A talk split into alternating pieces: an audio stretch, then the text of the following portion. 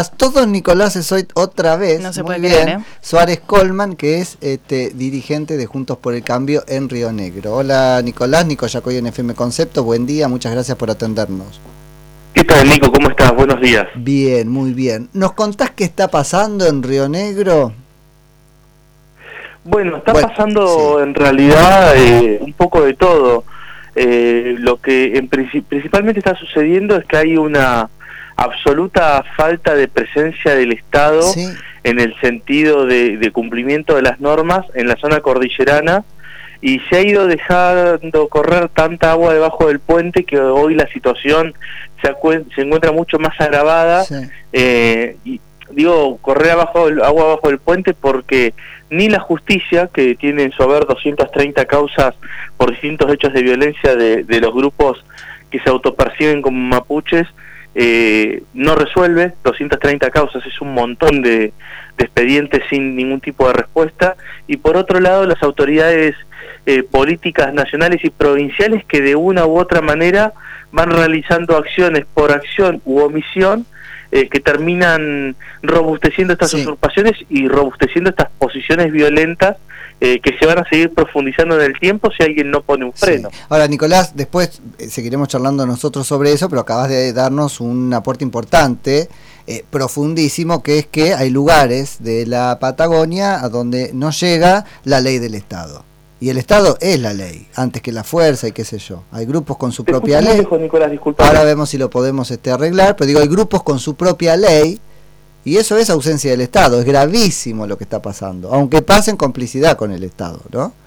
Eh, y después vos nos decías recién, ahí lo perdimos a Nicolás, ¿estás? No está. Ah, bueno, entonces no sigo hablando, pero no haciéndole una pregunta, Nicolás. Este, eso es para Nicolás Nirini. Eh, claro. no, pero qué interesante eso, porque nos trae un caso de Estado fallido. Está fallando el Estado en este, ciertos sectores. Eso implica que no se pueda vivir como uno quiera mientras no moleste a los demás, con su propia cultura. No, es una cosa totalmente diferente. Ahora, termina donde empieza el derecho del otro. Y eso es lo que no está pasando. Hay agujeros en la soberanía del Estado. Y ni siquiera, ni siquiera quiero caer en la fuerza, en algo previo a la fuerza. La fuerza aparece no en el vacío, aparece como coerción o como coacción, ¿no? En el primer caso como amenaza para ser usada si no cumplís esa norma y después usándosela cuando no la cumpliste. Acá no hay norma directamente. Hay grupos que pretenden este, ser autosuficientes en términos de legislación. Hago mi norma, esto es mi tierra porque la quiso la, no es la Pacha, es la Pachi. Algo así es gravísimo. Y ahora vamos a preguntarle a Nicolás si lo recuperamos, ¿cuál de los estados está corriendo? El Estado Nacional seguramente, hablábamos el otro día, el ministro Aníbal Fernández, flamante de seguridad, diciendo cosas muy parecidas a las que hubiese dicho la ministra anterior, Sabina Frederic. Que en realidad, y bueno, tienen hambre, frío, y que entonces, este, antes que la fuerza, hay que ir a una mesa de negociación. Sí. Bueno, pero cuando ya se está usando la fuerza. Justamente con un Aníbal que creíamos que estaba de la vereda enfrente. Ponele. O no tiene vereda, o está en la vereda, que toca, ¿no? Nicolás, ahí te recuperamos. Bueno, por fin ahora nos escuchamos perfecto. Dale, me alegro. Che, Nicolás, no, decíamos que nos traías esto de un estado que no está. ¿Es el estado nacional o es también el estado provincial? ¿O cuál de los dos con qué intensidad se ha corrido? Bueno, mira, en principio el Estado Nacional, eh, te decía, tiene funcionarios que omiten ejercer sus funciones, por ejemplo, desde el Ministerio de Seguridad en, reiteradas oportunidades se ha negado el acompañamiento de las fuerzas de gendarmería, ya sea a pedido de la justicia o a pedido eh, de la gobernadora de la provincia, eh, o bien se realizan acciones para fortalecer estas, estas usurpaciones violentas, como a través del Instituto Nacional de Asuntos Indígenas, desde donde se, se emiten resoluciones y, y soporte técnico para que esto se profundice dice desde el ANSES, donde se le otorga beneficios sociales, eh, o, desde Desarrollo Social de Nación, desde donde permanentemente se le bajan elementos para que puedan sobrevivir y, ir desarrollando esas, esas usurpaciones para que se consoliden. Entonces, eso, por un lado, es, eh, es una parte de complicidad y otra parte de omisión. ¿sí?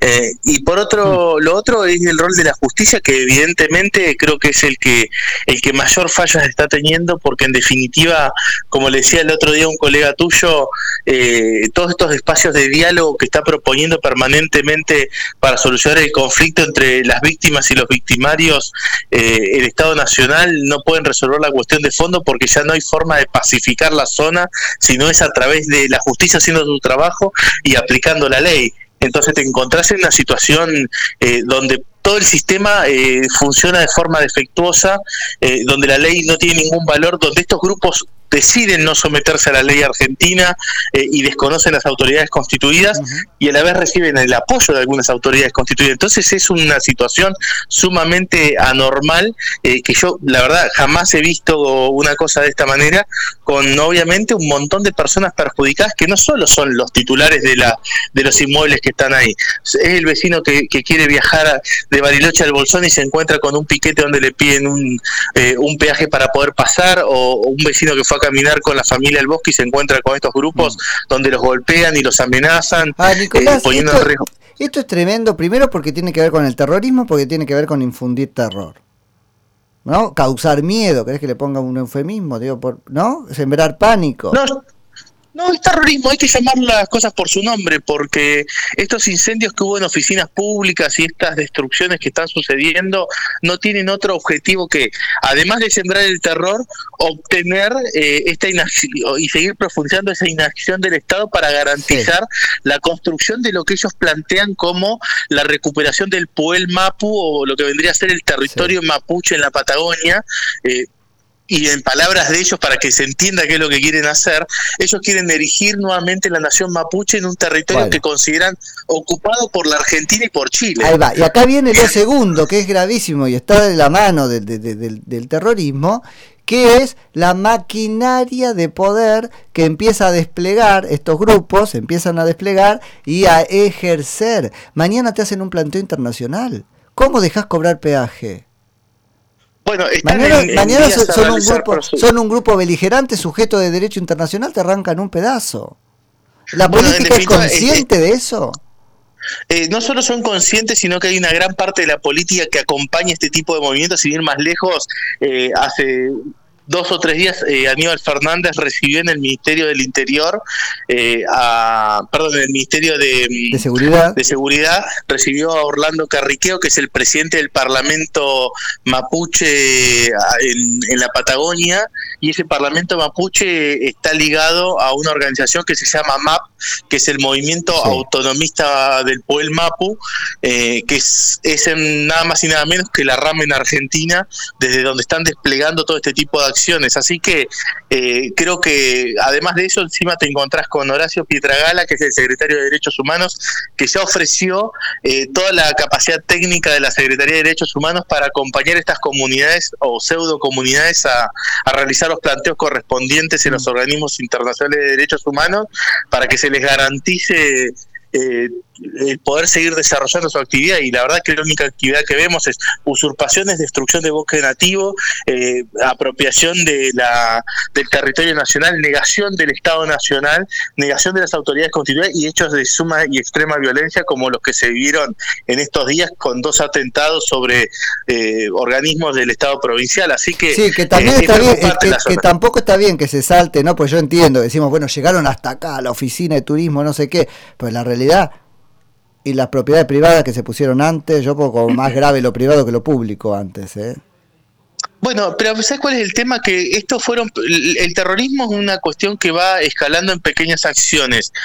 cuando la acción se vuelve efectiva, es decir, si yo tomo una, un, conjunto de bienes y el Estado no me castiga ni nadie dice nada, voy a tomar bienes más grandes y después me apropio de un espacio. Les va, mojando, les va mojando la oreja, es una cosa de prueba-error, reacción, ¿no? Acción-reacción. Eh, claro, digamos, en realidad, en la medida que el, terrorismo va profundizando sus acciones, en la medida que esas acciones son efectivas, sí eh, y generan lo que ellos buscan, miedo, que es el miedo que tiene la gente de la zona cordillerana y los turistas que ya no quieren pasar por la zona, eh, miedo de las autoridades que no quieren quedar mal con el discurso de izquierda que han construido de que bueno, de, los pueblos originarios y, que esa, obviamente se va a ver golpeado si los reprimen. Ahí te iba a preguntar eso, Nicolás, ¿qué pasa con ese romanticismo por el que culturalmente la Argentina tiende, y en el sur particularmente, ¿no? a este, recoger ciertos planteos y acompañarlos? se está resquebrajando, vos no puedes ser romántico con el que te este, ejerce terror.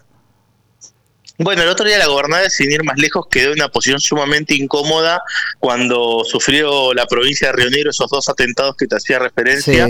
Eh, donde luego de haber planteado el diálogo se dio cuenta que, que, estaba frente a una situación absolutamente distinta, porque obviamente decía, hay que dialogar porque no recibía el coletazo de ninguna de estas situaciones y ahora fue víctima de, de, estos hechos, entonces ahora el discurso ya no tiene ningún tipo de... Sí, bastante acomodaticia fue, por eso yo te hacía la pregunta de qué estado se había retirado más, bastante acomodaticia fue la gobernadora todo el tiempo.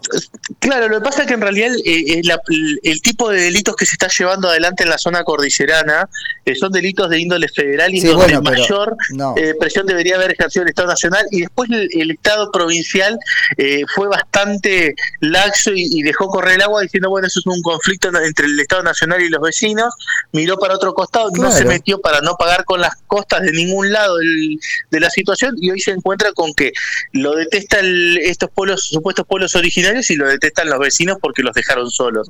Y, creo que es parte del... Y hay que joderse porque creo que estas situaciones no son para tibios y hay que tomar decisiones, aunque sean decisiones difíciles o que, o que no parezcan que quedan bien es que en realidad cualquier diálogo, me parece un contrasentido eh, pensar que se puede habilitar una mesa cuando la situación fáctica es la de la ilegalidad absoluta y el terror.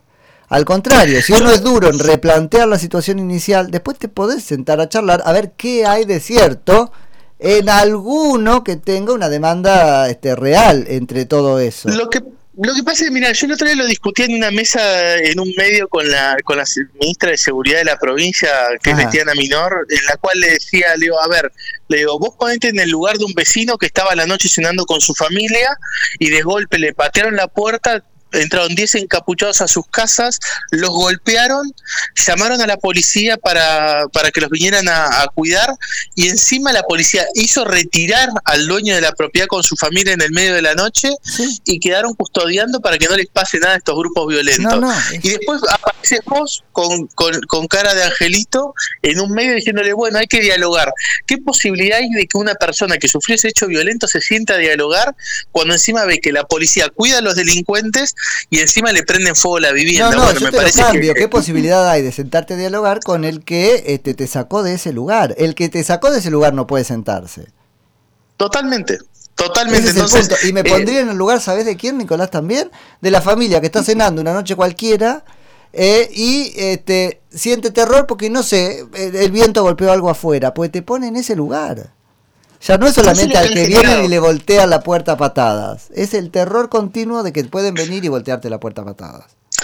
Claro, y que además eh, lo, van a hacer porque no van a sufrir absolutamente ninguna consecuencia. Entonces, yo lo que le decía, cuando se rompen los espacios de diálogo, le digo, y estos grupos desconocen el sistema normativo argentino, porque si realmente fueran mapuches, eh, ellos van, se presentan, realizan todo el procedimiento de reconocimiento, se les asigna un territorio similar eh, al que ya obviamente está en manos de terceros, no se le puede volver a asignar, y se acaba, la, se acaba la discusión. Ahora bien, le digo, cuando se rompe ese diálogo o esa posibilidad de resolver por las vías institucionales a través de estos hechos violentos, violentos, la única forma de pacificar en una república es donde la justicia aplica la ley con todo el rigor que tiene que aplicarla. Esa es la única forma de pacificar el conflicto social. De eso se trata una democracia, de eso se trata una república. ¿Se resuelve el problema antes que se genere o se resuelve en la justicia? Porque si no los métodos de resolución del conflicto. Claro, pues si no es el hecho y no la ley. Y la república es la ley, no el hecho.